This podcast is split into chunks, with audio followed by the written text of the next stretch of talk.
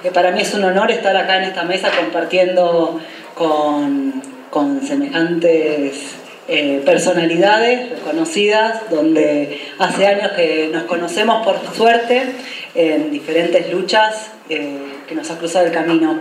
Quiero hacer un reconocimiento también, estamos en el mes de la mujer eh, y acá tenemos unas representantes impresionantes también, luchadoras de la vida, que, que bueno, no, que, no me parece un dato menor en estos momentos donde lo que estamos pensando, eh, tratando de construir es un nuevo paradigma, nuevas formas de relacionarnos entre nosotros como seres humanos y el ambiente. Mi nombre es Luciana Moreno, soy mujer, soy madre de dos hijas, eh, soy trabajadora de la tierra, muchos años viví de la producción agroecológica, soy productora de bioinsumos. Eh, eh, me pone un poco nerviosa todo esto y dar el inicio a esto, pero bueno, vamos a tratar de expresar de la mejor forma posible para que puedan comprender eh, lo que estamos acá viviendo en esta gestión eh, donde tiene el eje el ambiente. Vengo de una organización social que es Semilla del Sur. A partir de Semilla del Sur se abrió una parte partidaria, donde se creó la Unión Vecinal, donde tres veces fuimos elecciones, fuimos la fuerza opositora y hoy somos gobierno. Y el eje de esta gestión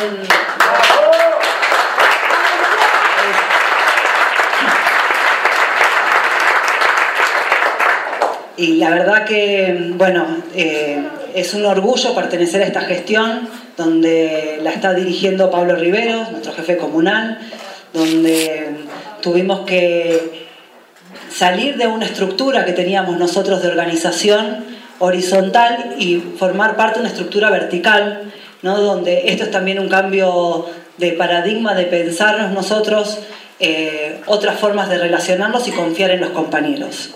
Pero bueno, quiero empezar a contar un poco eh, el honor que me resulta a mí ser la directora de ambiente, donde esta gestión tiene, como les decía, el eje del ambiente y contarles un poco de los puntos que hemos trabajado para llevar adelante hasta el día de hoy en plena pandemia, que no es un dato menor. Eh, antes de poder eh, llegar al gobierno, nosotros nos juntamos con un equipo de vecinos y vecinas donde armamos una plataforma de proyecto político de cuáles cuáles eran los puntos que debíamos trabajar, cuáles eran los puntos que teníamos que, enfocar porque para, poder organizarnos una plataforma política, ¿no? desde la Dirección de Ambiente. Y en esta, en esta plataforma priorizamos situaciones también, de acuerdo a la, a la evaluación que nosotros hicimos. Y son cinco puntos donde se los voy a ir contando cómo lo fuimos abordando. El primer punto, nosotros tenemos un conflicto muy grande, como me imagino que en cada uno de los territorios, que es los animales sueltos. Hay problemas acá por todos lados, está lleno de perros, donde hay problemas que... Estos problemas nos llevan a problemas de zoonosis. Zoonosis, acá entra una cuestión eh, social y ambiental y de salud. Eh, en lo social nosotros pudimos abordar esta temática, no existían las castraciones en nuestro pueblo, habían realizado dos castraciones nada más y era una demanda inmediata que nos pedía la población. Eh, gracias a un grupo de vecinos que se organizó, se creó la protectora de animales Amor Animal, que hoy justo hace un año que se formó, donde a través de ello nosotros pudimos articular eh, con la participación ciudadana, donde los ayudamos nosotros a formarse como organización y a través de ellos, con ellos en realidad, estamos realizando castraciones todos los meses a un costo eh, económico, a que sea accesible para todos no es un tema menor, este, donde en la gestión muchas veces lo que nos sucede es la demanda de lo urgente, lo que es ya, y lo importante donde estas cuestiones con los animales es una cuestión urgente importante, porque si no controlamos la población de animales tenemos un desborde y, lo estamos viviendo. Estamos en camino donde todos los meses desde que asumimos están haciendo castraciones mensualmente, pero coordinados articuladamente con la organización Amor Animal. Esto lo quiero remarcar porque nosotros uno de nuestros ejes es la participación ciudadana. Nosotros queremos que la población se empodere, que, conquistar los derechos es una, llevarlos adelante con acciones y nosotros ayudar desde el Estado es la base para nosotros. Em, otro de los temas, ya me pasé, tengo mi machete acá. Otro de los temas que también eh, evaluamos como importantes es los espacios verdes y naturales, o temita.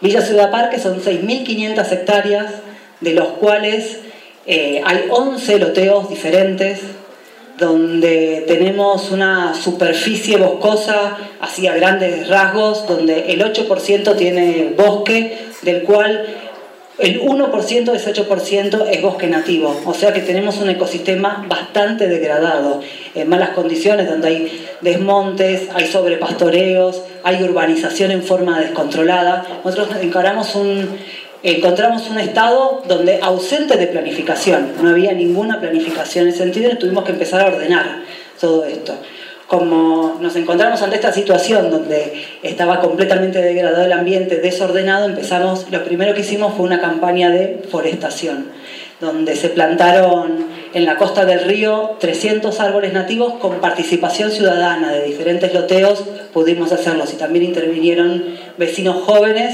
que llevaron adelante, les, pusimos, les encargamos a ellos si podían empezar y llevar adelante las primeras plantaciones y ellos se encargaron de llevar adelante, de convocar a personas, donde nosotros, la idea es poder acompañar también los procesos de, las, de los ciudadanos.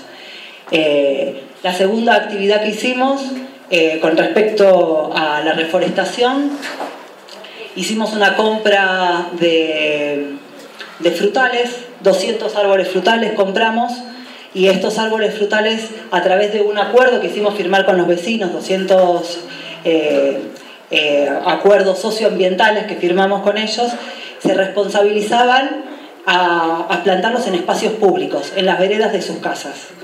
Eh, y la tercera acción que hicimos con respecto a la forestación fue entregamos 300 árboles nativos. Todo esto tenemos un registro nosotros mapeado para poder evaluar la situación que estamos viviendo. Como gobierno plantamos 700 años, como organización Semilla del Sur plantamos más de 10.000 árboles frutales en todo el territorio de, de Calamuchita. Más de 14 años nosotros que venimos también eh, plantando árboles nativos en diferentes lugares. Entonces, esto lo que les voy a contar eh, viene porque viene encadenado de una historia de Semillas del Sur que se ha organizado con diferentes organizaciones del Valle de Calamuchita, con la Martín Fierro, con diferentes, con la Marchanta, con diferentes, con la gente de Villa del Dique, de, ahí están, de diferentes lados, para, porque creemos que, que necesitamos articular. Si no articulamos nos quedamos nosotros solos. Eh, em, en este estado donde nosotros nos encontramos con, un territorio bastante degradado, levantamos la bandera también de la Constitución Nacional, donde nos ha servido muchísimo a nosotros para, defender la tierra. fuimos un pueblo fumigado, Darío fue nuestro abogado mucho tiempo, gracias a, a Darío y a todos los vecinos y la organización que hemos llevado adelante y también la articulación, acá sigue la articulación con las madres de Ituzaingó, con el paren de fumigar a nivel provincial, a nivel nacional, frenamos las fumigaciones y nos basamos en el artículo 41 de la Constitución Nacional. En el artículo 41 de la Constitución Nacional dice que todos tenemos derechos a un ambiente sano, pero donde hay un derecho y una obligación. Nosotros como ciudadanos tenemos la responsabilidad también de cuidar el ambiente.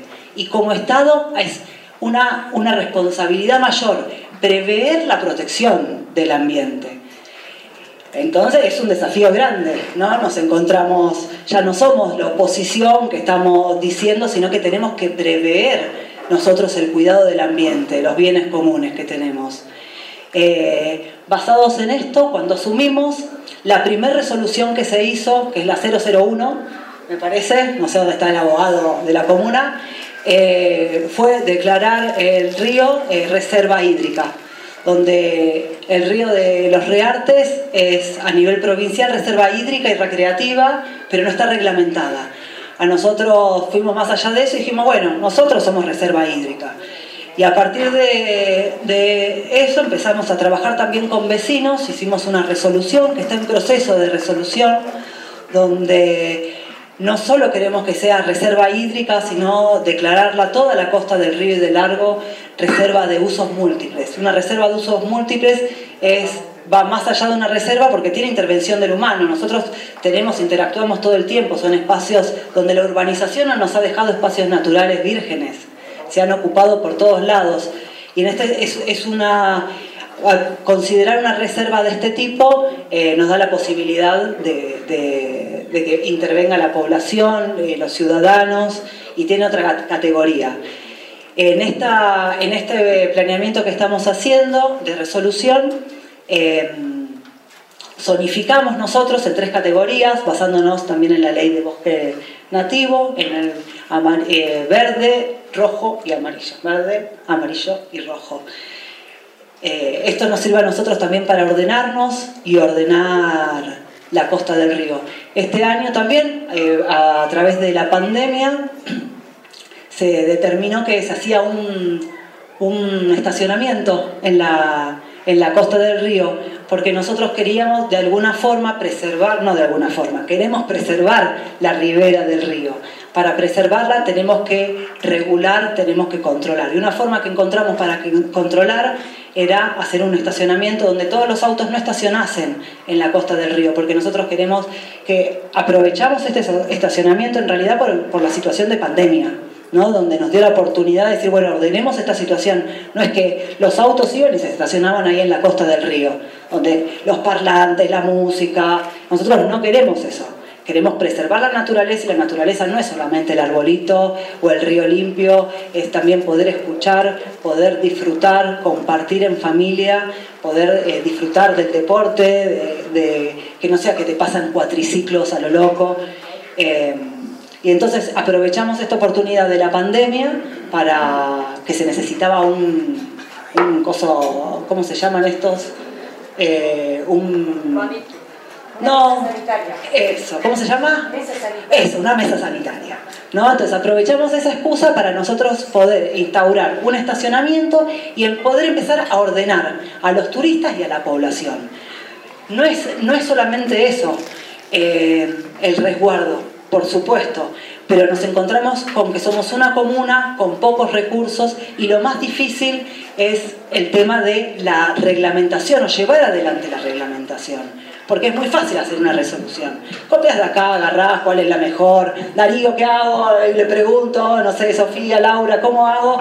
Y uno puede armar una resolución impecable, divina. El tema es una comuna, ¿cómo hacemos con el control, la reglamentación de esto, de llevarlo a que sea real, ¿no? Un cuidado real de, la naturaleza. Ahora estamos en esta etapa donde estamos viendo cómo lo encontramos para que sea mecanismos sustentables eh, y sostenibles en el tiempo que es fundamental. Eso con la, con la costa del río.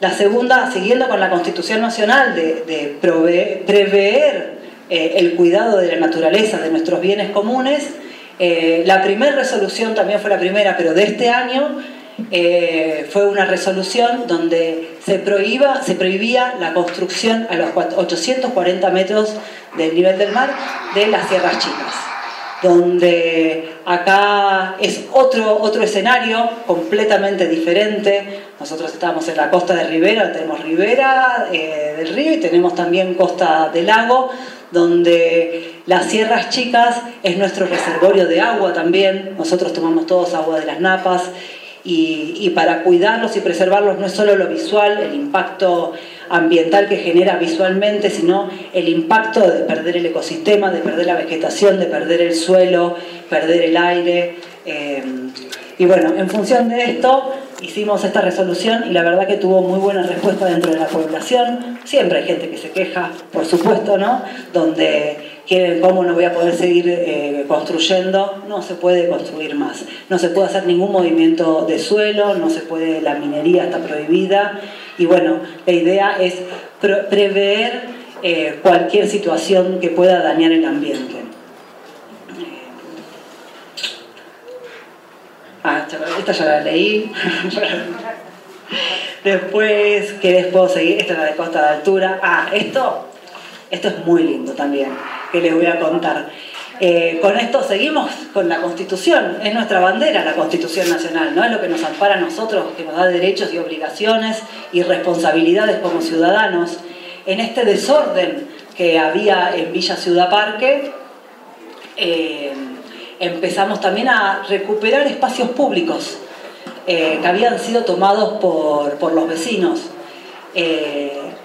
En estos, acá estuvimos trabajando mucho con el juzgado de faltas, con mi compañera Soledad Leguizamón, donde a través de acuerdos con los vecinos nosotros fuimos haciendo conscientes de la necesidad de recuperar estos, estos espacios, llegando a, los, con los acuerdos lo que logramos fue que los vecinos comprendiesen la necesidad de dejar esos lugares. Y a través de estos acuerdos pudimos entablar con buen vínculo y recuperar espacios públicos. Nosotros tenemos uno de los loteos, que es el Solar Los Molinos, que queda acá a 5 kilómetros, no sé. Es un, es un, como les decía, es un territorio muy extenso Villa Ciudad Parque. 11 loteos diferentes, 11 realidades diferentes, poblaciones completamente diferentes, culturalmente diferentes, socialmente diferentes. Eh, en Solar Los Molinos habían venido los vecinos quejándose de que no tenían acceso al lago. Y entonces fuimos uno por uno con, Soledad haciendo acuerdos y a través de estos acuerdos recuperamos ya dos bajadas públicas eh, y con participación de los vecinos. A los vecinos mismos con esta idea de integrarlos, que participen, que formen parte porque acá hay un tema fundamental también. Si nosotros estamos preservando la naturaleza, estamos diciendo que, que son bienes comunes, los bienes comunes son los que nos unen a todos. Entonces es como un común lenguaje que estamos diciendo. Le hablamos del agua, del suelo, y te dice, y sí, y no tiene derecho tu vecino a ir al agua, y sí. Entonces ahí vamos llegando a acuerdos. Y en estos acuerdos en los que se hacían pequeñas mesas por la pandemia también, pequeñas mesas de diálogo, de conversaciones, de acuerdo, los mismos vecinos fueron y, arreglaban los lugares, eh, pusieron estacionamiento, pues nosotros los proveíamos de paro, de, diferentes cuestiones, y ellos se, encargaban de hacerlo. Así que para nosotros es un logro impresionante poder hacer eso. Tenemos otros territorios donde estamos también trabajando, que es más difícil, pero ahí seguimos trabajando para recuperar espacios públicos. ¿Qué? ¿Cortito? Ah, ya pasen los 20 minutos. Bueno, lo voy a hacer, lo voy a hacer cortito. Eh, otro de los puntos que trabajamos fue el tema de los residuos. El tema de los residuos es un tema impresionante, es muy complejo, eh, donde también lo primero que hicimos fue un diagnóstico de la situación, donde empezamos a trabajar con los recolectores, eh, los, chicos que se suben al camión recolector y, empezamos a darle a, ellos importancia en realidad, a escuchar su voz de qué es lo que pasa. Ellos conocen todas nuestras realidades.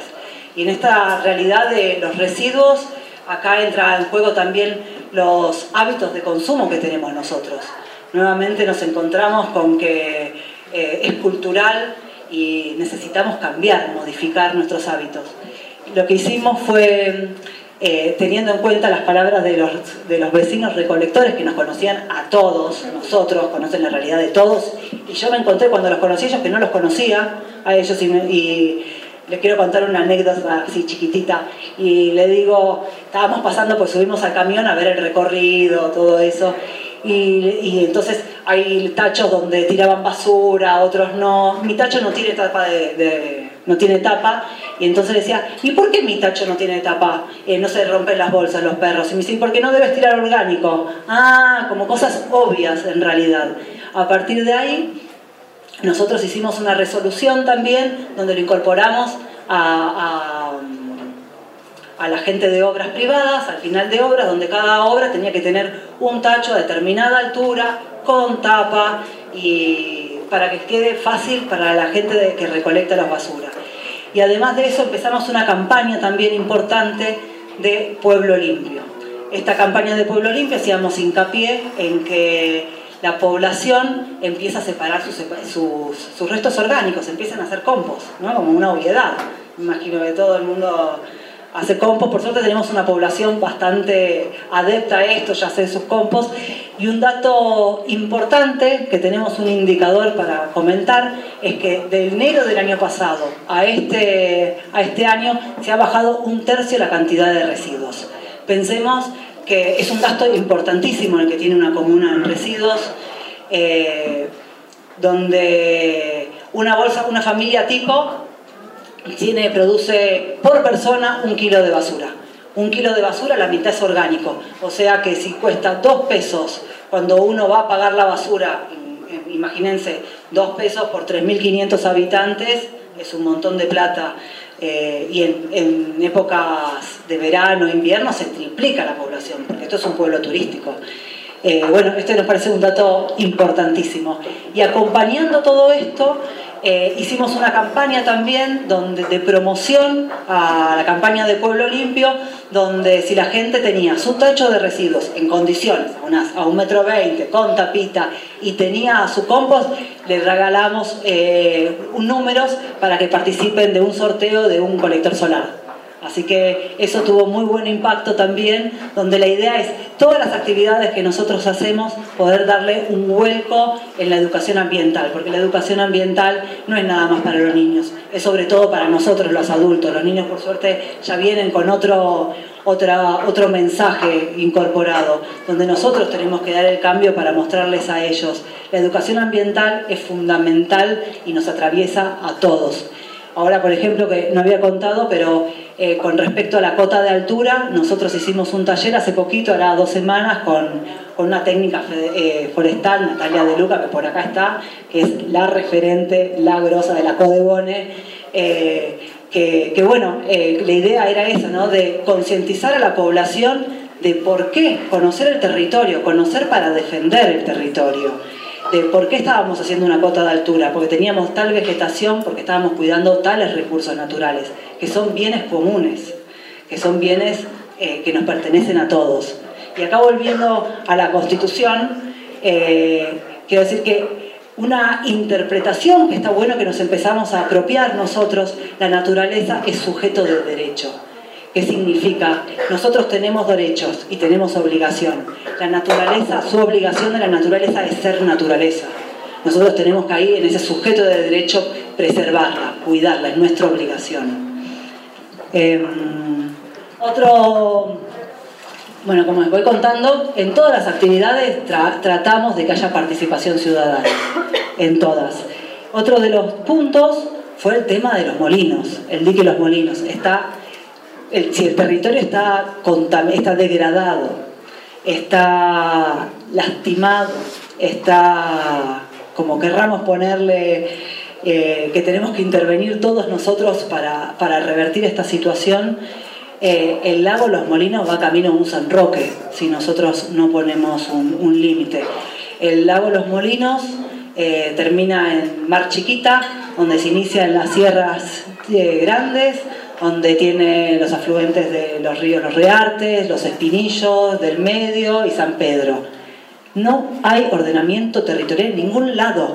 O sea que desde arriba hacen cualquier cosa, tiran las cloacas directamente de la cabanita y eh, tira su cloaca. Acá también no hay un orden, no hay una planificación, nos encontramos sin planificación territorial. Bueno, Acá estamos nosotros tratando también de articular con los diferentes organismos del Estado, donde son los responsables en realidad. Nosotros no nos corresponde, aunque el lago Los Molinos sea de nuestra jurisprudencia, le corresponde a un organismo estatal, que es el APRI, Administración Pública de Recursos Hídricos, donde hacen monitoreos mensuales, ven la contaminación, pero nos quedamos ahí, no hacen nada. Eh, que no haya nadie del APRI acá. Pero, pero bueno, esa, es la, No, que estamos en acuerdo, estamos negociando, no, no pueden escuchar eso. Eh, eh, la idea, eh, tuvimos ahora hace poquito también, porque el tema de la pandemia frenó todo, venían desde las gestiones anteriores planteando hacer, tratamiento, hacer una planta de tratamiento cloacal, donde se frenó todo, ya está, está el impacto ambiental, está probado todo, donde falta nada más que bajen la plata. Nada más que cuánto tiempo nos va a demorar a nosotros tener una planta acá local. Años, que la gente se conecte, años. Bueno, el otro día tuvimos una reunión con todos los jefes comunales del Perilago donde llegamos al acuerdo de exigirle al, APRI que nos dé eh, remediaciones a corto, mediano y largo plazo, ¿no? Decir, bueno, largo plazo son las cloacas, pero ahora ¿qué hacemos? Porque tenemos sangría, nos decís que biodigestores no sirven, ¿qué es lo que sirve? Decinos, a ver, y, nos pusimos en común acuerdo de poder eh, lo que nos digan y discutirlo, por supuesto, ¿no? porque tenemos nuestros técnicos también de nuestro lado, ahí el Gerard presente, eh, poder trabajar resoluciones en común, donde no quede una comuna aislada, sino trabajar en bloque, donde trabajar en bloque es lo que nos va a dar fuerza y nos va a impulsar a nosotros a modificar la, la realidad. Y mm, otro, el último de los puntos, para hacerlo más cortito, así rápido, que me encanta es el tema de la agroecología. Yo soy productora agroecológica. Eh, nosotros venimos de, como les contaba, de un pueblo fumigado. En el 2017 eh, se prohibieron las fumigaciones. Nosotros tenemos eh, campos en las que siguen utilizando agroquímicos. Es difícil el control es difícil el control porque somos una comuna pequeña donde no podemos abarcar toda la superficie. Como ambiente estoy yo y alguien que me ayuda, acá articula con uno, con el otro, pero es difícil, no hay presupuesto. Son decisiones políticas todo esto en lo que estamos encaminando. No en cualquier comuna sucede esto. Esto sucede porque es una directriz, decimos, vamos a preservar los recursos naturales, los vamos a considerar sujetos de derecho, derechos de cuidarlos, de preservarlos, de conservarlos. Bueno, y en esto donde se fumigan eh, algunos de los viñedos que tenemos acá en Villa Ciudad Parque, eh, llegamos a un acuerdo con algunos de ellos donde nosotros estamos como comuna pagando un asesor junto a los productores, donde estamos en camino hacia la transición hacia la agroecología, donde sabemos que en el diálogo, la conversación, tenemos que llegar a acuerdos. El enfrentarnos no vamos a llegar a nada, no vamos a ganar nada, pero sí si pensamos en los bienes comunes que nos tenemos que nos eh, facilita la conexión entre todos, eh, vamos a poder llegar a acuerdos. Y logramos un acuerdo y ahora el productor que estaba fumigando no fumiga más y está haciendo, está revirtiendo su producción y tiene otro campo que está enfrente de la ruta porque él quiere mostrar la producción que está teniendo eh, de este viñedo. Es una producción 100% agroecológica asesorada por la comuna también. Otro de los campos que nos fumigaban antes era Ay, me cortaron. No, no, me corten. Que no terminé. Yo termino, yo termino. Otro de los campos que, que era de la familia emblemática Roca, descendiente directo del asesino Roca, eh, hoy eh, ese campo está haciendo una producción agroecológica también, con pastoreo rotativo. Para nosotros eso es un logro impresionante, porque para que no fumiguen más tuvimos que enfrentarnos, tuvimos que pelearnos. Fueron siete años de tomar la comuna, de ir todas y todos a, manifestarnos, un desgaste impresionante. Por suerte fueron cambiando los actores, no fuimos siempre los mismos. Hasta tuvimos meditaciones, hacían en la puerta de la comuna para que no se fumigue más donde fue todo un camino para llegar a que no, lo ganamos por cansancio, no fue por constitución ni nada por el estilo, lo ganamos por, por cansancio. Y ese campo que nos enfrentamos tanto, nos metimos ese campo peleándonos con los rocas, hoy está teniendo otra mentalidad, otra forma de producir. Esta forma de producir eh, viene acompañada también de que hay un cambio de paradigma a nivel mundial. ¿no? Hay una planificación global donde si seguimos contaminando, seguimos considerando la tierra eh, avasallando, destruyéndola, no vamos a ningún lado, vamos a perder todos. Eh, entonces hay que aprovechar esta oportunidad también, me parece, que tenemos donde la pandemia puso en evidencia esto. Es una oportunidad que tenemos nosotros para transformar la realidad. Y para ir cerrando con lo último de, de, la, pandemia, eh, nos dimos cuenta también que si cerrábamos Calamuchita no teníamos alimento. No, no había alimento, no hay alimento. Lo traemos todo del mercado central. El mercado central está fumigado, la mayoría. Tenemos contactos con productores, pero eh, podemos individualmente, colectivamente, así un grupito, pero como política de Estado no llega el alimento orgánico, agroecológico a ninguno de nosotros. Eh, el alimento, nosotros quiero hacer una, una, relación que me parece importante. Si nosotros tenemos un suelo sano, vamos a tener un, un alimento sano. Si nosotros tenemos un alimento sano, vamos a tener la capacidad de pensar. Si nosotros no tenemos la capacidad de pensar, vamos a tener un, país dominado por, por, la devastación. Es fundamental, no es algo que estamos ajenos nosotros al suelo que estamos pisando, formamos parte del todo. Bueno, y en este planeamiento donde nos encontrábamos, donde no hay alimentos, creamos unos polos productivos. Eh, los polos productivos eh, tenemos en este momento dos y estamos articulando acá también con Casa Común, ya cierro, eh, donde como política de Estado, que ya lo veníamos haciendo como organización Semilla del Sur, seguimos entregando semillas, entregamos animales de granja, entregamos animales también a, Casa Común, donde los, eh, los, huevos de los pollos de, de, acá ya forman parte del PAICOR. El PAICOR es el plan alimentario de, donde se da alimento a los chicos en los colegios, donde 3.000 huevos ya fueron, eh, fueron, formaron parte de las familias de, nuestra comunidad, eh, donde la agricultura familiar es la base. Y en estos polos productivos que les quiero contar son dos situaciones diferentes que se nos dieron. Uno que pertenece completamente al predio de ambiente, donde no solo se producen verduras, es un predio de 4.000 eh, metros cuadrados, más o menos es pequeño, donde estamos nosotros reproduciendo un sistema productivo, donde estamos produciendo compost, lombricompuesto, eh, hortalizas, tenemos un vivero donde vamos a empezar con plantas nativas y ornamentales. Eh, el compost que lo utilizamos con el chipeado de las ramas de, acá de, la comunidad y guano de animales de acá de, pastura, eh, ya empezó a producir, ya empezó a dar sus rindes y lo estamos utilizando en la comuna.